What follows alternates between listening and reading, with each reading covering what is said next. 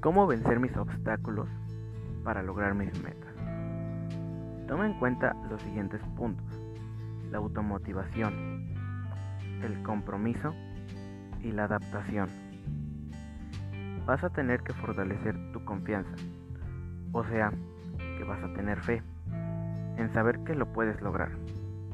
Para esto vas a tomar en cuenta las veces que te has propuesto algo y lo has logrado, sin importar qué tipo de logro sea, ya de que te lo propusiste y lo lograste.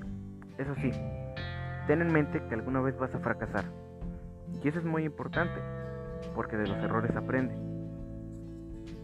Nunca dudes en pedir ayuda. Nunca vas a estar solo. Vas a tener que hacerte el compromiso de que vas a superar cualquier obstáculo para lograr tu meta.